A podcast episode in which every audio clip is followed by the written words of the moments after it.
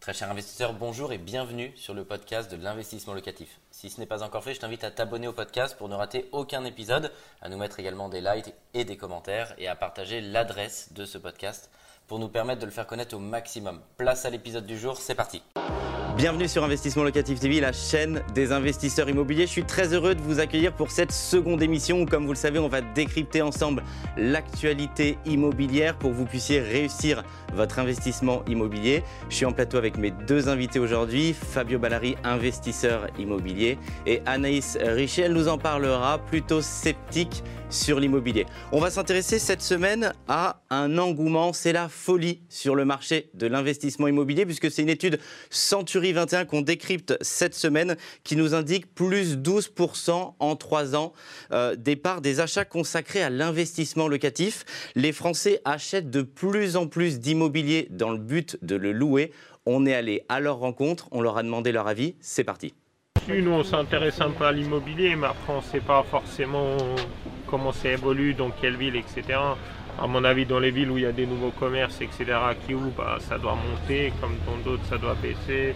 Après, je ne pense pas que le Covid, ça impacte forcément sur l'immobilier plus peut-être sur l'immobilier au niveau des locaux commerciaux, etc. Mais au niveau des logements, à mon avis, euh, le Covid, ça n'impacte pas spécialement. Quoi. Non, malheureusement, non, on est encore trop jeune pour ça. J'en ai parlé hier avec euh, une belle-sœur à moi. Ça peut être intéressant, mais je ne suis pas encore décidé pour l'instant. parce qu'il m'a dit qu'investir dans l'immobilier locatif, c'est intéressant dans le sens où euh, on vous on ne vous compte pas les 33% de, la, banque là pour euh, investir au fait. Vous pouvez investir autant que vous voulez. Donc deux, trois appartements et vous les faites louer. Donc c'est la personne qui paye pour vous. Et après un jour ça vous reviendra, donc c'est intéressant. Mais euh, je n'ai pas encore décidé là-dessus. Euh, non, je n'ai pas investi sur le plan immobilier et je ne compte pas particulièrement faire. La, période ne me semble pas forcément propice pour, pour pouvoir le faire. Et, en imaginant qu'on ait sans doute aussi des difficultés dans l'investissement. Euh, je pense aux plus jeunes, aux étudiants qui euh, peut-être ont des difficultés de logement euh, en, ce moment, en tout cas des difficultés à financer leur, logement. Donc non, je, ne pense pas forcément investir sur le plan locatif. Je suis en plateau avec mes deux invités du jour. Fabio Ballari, merci d'avoir accepté mon invitation.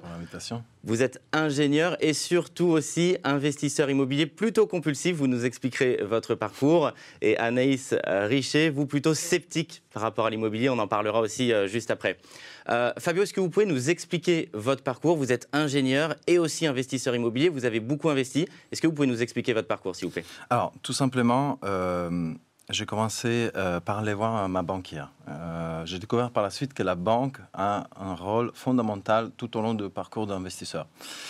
Une fois que je suis allé voir ma banquière, j'ai compris ce que je pouvais emprunter. Et une fois que, je connu une fois que j'ai eu cette information-là, j'ai pu aller voir et dénicher les biens qui me correspondaient. De manière générale, moi, je fais ça sur Paris. Euh, c'est pas là où on a les euh, de retour sur l'investissement le, plus gros. Mais euh, il y a quand même des choses à faire. Euh, et, ce que je fais, c'est que je suis allé chercher des petites surfaces parce que c'était les plus rentables. Donc tout ce qui est studio, petites de pièces, etc. Voilà. Anaïs, je vous vois un petit peu frémir. Vous êtes artiste et aussi sceptique par rapport à l'immobilier. Quand, quand, je vous vois un petit peu sceptique quand vous écoutez le parcours de Fabio qui, lui, a investi, qu'est-ce qui vous freine dans l'immobilier?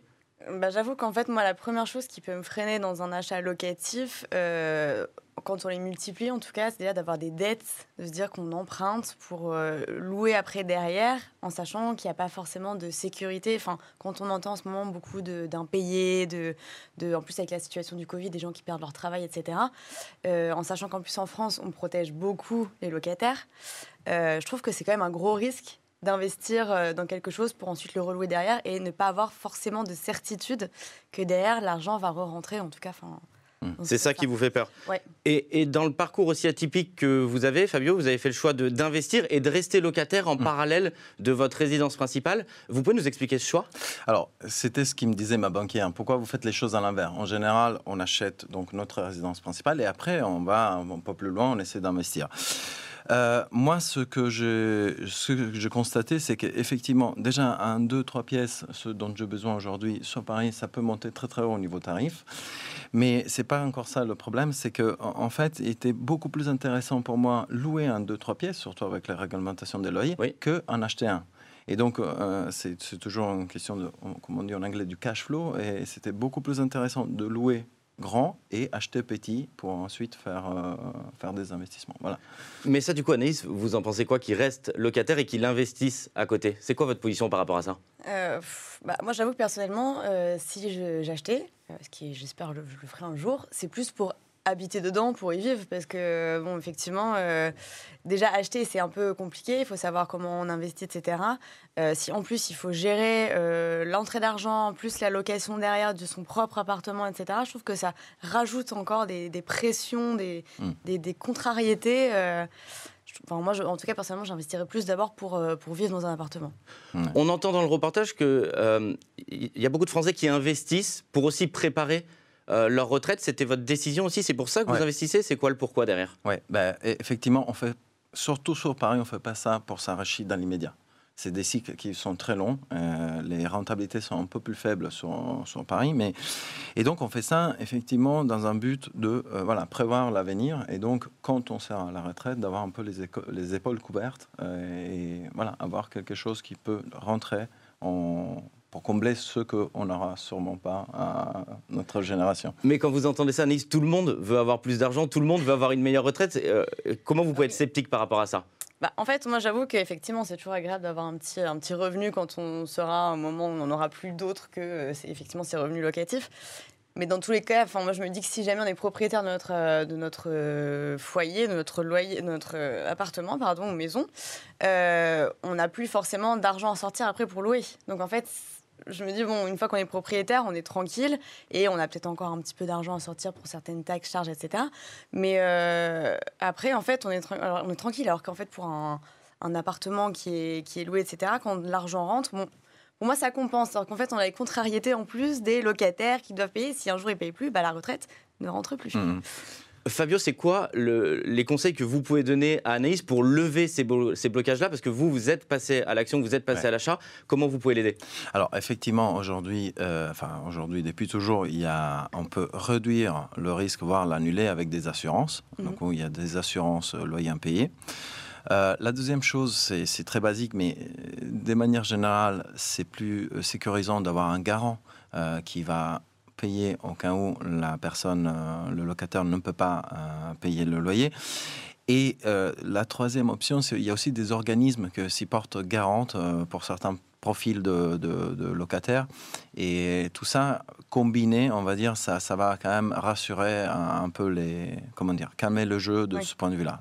Après, c'est vrai qu'on entend quand même souvent, par exemple, des, des personnes qui font des faux, par exemple, des, des, des faux, des faux papiers de, de, CDI, de promesses d'embauche, de, hmm. de, faux garants, etc. Donc, ça, c'est un peu. Ouais, c'est intéressant. Comment est-ce que. Aujourd'hui, on, a la possibilité de, on a la possibilité de vérifier donc, euh, tout ce qui est avis d'imposition. Euh, en tout cas, bon, c'est un premier check. Hein, évidemment, on n'est pas des détectives, mais il y a un site euh, spécifique sur lequel on peut, euh, on peut aller voir si une déclaration d'impôt est vraie ou, fausse. Donc on, peut, on peut vérifier, déjà, c'est un premier niveau. Euh, après, effectivement, fiche de paye et contrat, oui. Euh, oui, c'est jamais forcément assuré, mais bon, il y a quand même des, choses qui permettent de sécuriser un petit peu. Bon, il va essayer de, vous convaincre. C'est pas forcément le but. on est là pour que chacun euh, ait ses opinions.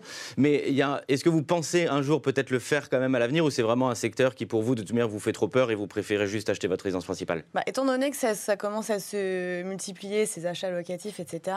Euh, pourquoi pas Si derrière j'ai un accompagnement, une sécurité que, bon, effectivement le locataire euh, ne sera pas protégé, surprotégé si jamais il ne paye pas, etc. Vous, c'est ça principalement, cette peur, c'est la peur du locataire, du locataire qui ne paye pas? On sait que, par exemple, si j'emprunte après pour louer, bon, effectivement, oui, il faut rembourser. Donc, euh, et puis si j'ai un loyer à payer derrière aussi moi-même, effectivement, oui, c'est plus ce, côté de l'argent qui ne rentrerait pas qui peut m'inquiéter. Selon cette étude euh, Century 21, Fabio, il y a des parts de marché qui sont vraiment de plus en plus élevées pour le locatif euh, en France. Vous pensez que c'est une mode Vous pensez que ça va s'inscrire dans la durée, le, phénomène que vous représentez, hein, de ne pas être propriétaire de sa résidence principale, mais d'investir? Bah, euh, c'est pas que c'est une mode. Après, aujourd'hui, effectivement, on en parle de plus en plus. Notamment, cette émission permet donc de vulgariser, entre guillemets, euh, et faire circuler l'information. Donc, euh, du moment que quelque chose est intéressant et malin, quelque part, bon, les gens, au final, ils ont la tendance à, passer parole et du coup à se suivre et s'imiter quelque part dans, dans l'action. Ouais. Mais c'est qu'effectivement, quand, quand j'entendais que l'achat locatif permet d'acheter des petites surfaces, avec les revenus qu'on a, on peut acheter forcément parfois que des petites surfaces, et pouvoir louer plus grand derrière et vivre dans un appartement quand même plus grand qu'un 20 mètres carrés qu'on va louer à quelqu'un, ça, ça, c'est vrai que c'est très intéressant quand même. On aura presque réussi à les mettre d'accord. Merci à nos deux invités d'avoir pris du temps et d'être venus donner leur avis en plateau. Je vous dis à très bientôt et à la semaine prochaine où on va décrypter ensemble comment trouver une bonne affaire sur le marché immobilier. Merci d'avoir suivi Investissement Locatif et je vous dis à très bientôt. Un grand merci d'avoir suivi cet épisode jusqu'au bout. Je te donne rendez-vous pour un prochain épisode. Si ce n'est pas le cas, abonne-toi au podcast, partage-le, mets-nous un like et tu peux également retrouver plus de conseils sur YouTube avec plus de 300 vidéos gratuites.